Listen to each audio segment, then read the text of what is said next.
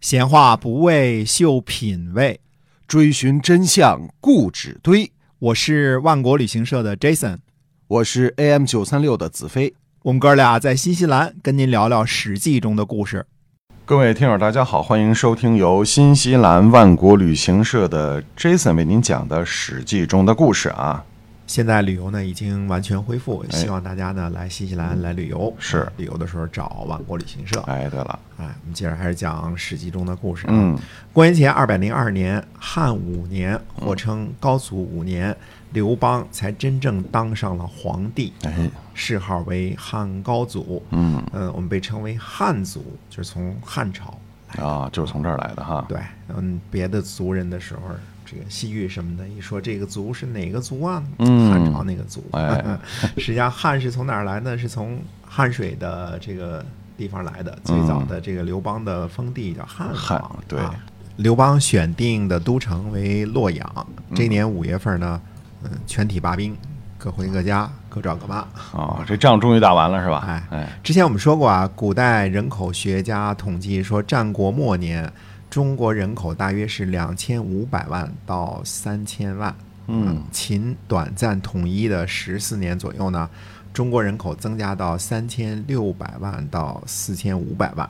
啊，不要小看了这个短暂的和平的十几年，人口增长的幅度是巨大的。是，嗯一千多万。嗯，我们之前说过呢，秦始皇三十一年实行什么呢？前手自食田，原因是在于人口增长过快，秦朝呢没有能力维持分户授田的制度了啊，就是一百大亩、一百商鞅亩啊，维持不了了。根据魏护利等竹简中透露出来的信息呢，估计呢，在秦统一之前，呃，在魏国这样经济发达的地区啊，早就不能实施成年人授田百亩的标准了。嗯，呃，秦朝呢，让百姓自行申报授田数目，并不能作为秦暴政的依据啊。这个要说清楚啊，呃，秦末，比如乾陵县平均每户授田是三十几、三十几大亩，嗯三十四、三十五这样啊，嗯折合今天呢二十几市亩，哦还是基本上呢能够保证一户百姓的食物供给的。啊，这个之前我们仔细说过啊，当时嗯对的呃农业产量什么的都说过。对对，但是打仗死了不少人吧？哎，汉初的人口统计呢，大约在一千五百万到一千八百万。哦，就是说差不多人口打仗之后减半了。哎，嗯惊人啊，嗯 惊人，真的是呃，从秦末呢，陈胜起义以来呢，差不多八年的时间啊，人民死伤呢不计其数，特别是呢楚汉战争期间，人口损失最多了。嗯，就战争的破坏力真大呀！哎，战争中呢，直接的杀伤啊、呃是最主要的人口损失。嗯、特别是类似杀降啊、屠城啊这些战争恶性啊，一次杀几十万，那你想想啊，人口锐减啊。对。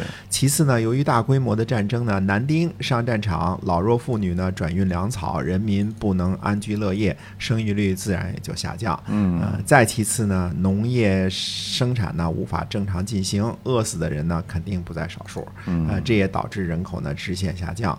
汉高祖发布的第一个政令就是呢，所有的军民啊，在关中从军的辩护民，十二年免除徭役。嗯、提前离开的呢减半，嗯、也免除六年。哦，这是照顾这个从龙的退伍老兵是吧？哎，如今呢，天下大定啊！之前效聚山林胡泽没有户口的，都各自回到原来的县里，恢复之前的爵位田宅。注意啊，这是指的之前秦那时候分给的这些个爵位田宅、啊。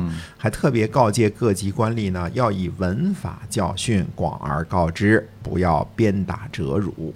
哦，这就是一律让之前的流民呢回归，而且呢严防各级官吏呢借口敲诈勒索啊、找借口欺压百姓嘛，对吧？啊对嗯拿个鞭子一抽，对吧？你你为什么跑 啦？对吧？是，哎，这条政令的政治觉悟呢、很高，嗯，那还有什么政令啊？哎，人民之前呢因为饥饿自卖为奴婢的人都变为庶人，哦，那这个这挺好，提高了这些人的社会地位啊。哎，对，呃，还有呢，就是奖励军队的立足的啊，立是当官儿的，足是当兵的。嗯但是秦汉之际呢，卒务并不是普通的兵啊，需要、哦呃第二爵位上造以上的才可以成为卒呢啊，哦就上造到不更才能成为卒呢啊，持将人数并不是那么多啊哦，卒、算是高等兵， 只能用这么一个词儿来说啊。嗯啊呃，这些人呢，凡是没立呃没有犯过罪的，爵位不到大夫的，一律赐爵为大夫。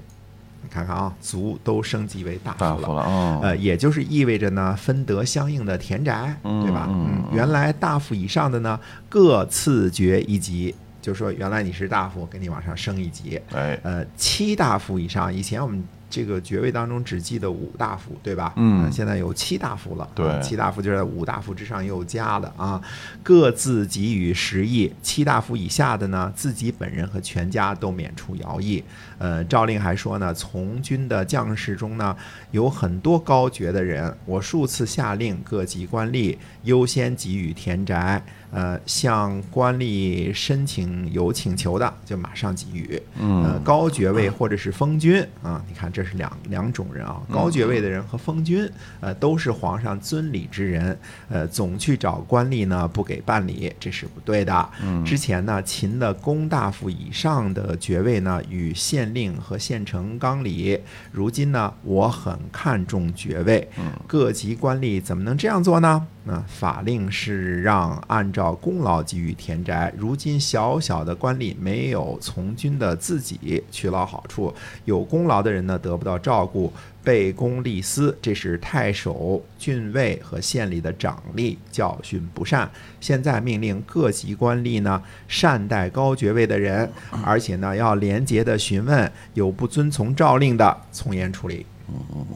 这样这个退伍军官和士兵的安置问题就基本解决了。是的，哎，这也造成了呢另外一个问题，就是爵位的通货膨胀的问题，嗯，不如原来值钱了，是吧？啊哎，呃，不过汉初呢人口急剧下降，荒芜的土地很多，应该还是可以满足安排啊退伍军官和士兵的。这些从过军的人呢不妥善安排，呃，可能会成为不稳定因素，啊因为拎起刀来就会打仗， 是吧？嗯对嗯，嗯那这个政令听起来还是挺棒的，嗯是吧哎，汉高祖刘邦呢就置酒咸阳宫，刘邦呢就询问大家说说，呃，列侯诸将不要隐瞒朕，各自说说我为什么能够拥有天下。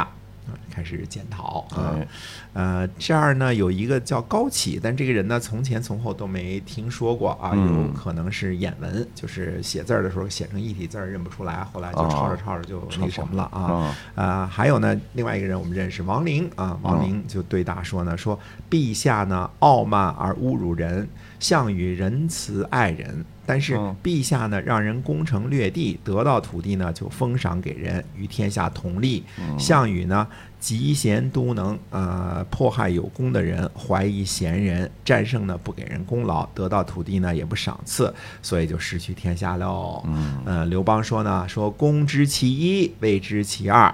夫运筹帷幄之中，决胜千里之外，吾不如子房。振国家，扶百姓，己溃饷，不绝粮道，吾不如萧何。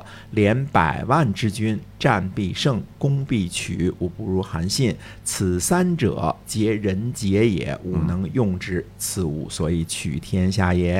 啊，项羽有一范增而不能用，此其所以为我秦也。啊，这儿嗯特意的没有翻译啊，因为到汉的时候呢，大家都看出来这个语言呢跟现在的语言已经很接似是接近了，对吧？嗯呃，如果是春秋时候，比如孔夫子那时候的语言，你如果不翻译成现代汉语的话，大家听不懂，听不懂，对吧？因为用词和语法呢都是不一样的。嗯，但是这个地方呢，嗯大家翻译也没有什么可翻译的，对家大家都能能看得明出白来了，哎对吧？哎啊，都能明白了。嗯那么，哎，所以刘邦这个话呢，说的应该大家都听得懂，是吧？是嗯，诸位听众呢，有愿意将来做成点儿什么事儿，或者是想给自己定个小目标什么的，呃，这些话呢，一定要牢记在心。嗯。嗯，是刘邦的见识非凡，他看问题和总结的能力也是非常出色的、啊。是的，哎，在乱世中呢，以一介布衣取天下，绝对是超凡入圣之人啊，嗯绝对不是流氓混混能做到的。对，呃，天下流氓混混多了，能当没错上开国 皇帝的流氓混混就刘邦一个。是这也证明了什么流氓洗习气呀、什么这些啊，只是刘邦的表象，嗯绝非其本质啊。那么刘邦呢，就想长期定都洛阳。我们上回说啊，娄敬来找刘邦，就是要游说刘邦呢，呃，不要定都洛阳。嗯呃，那么娄敬为什么要劝刘邦这个迁都，不要让他定都洛阳呢？那么下回跟大家接着说。好的，我们下回见。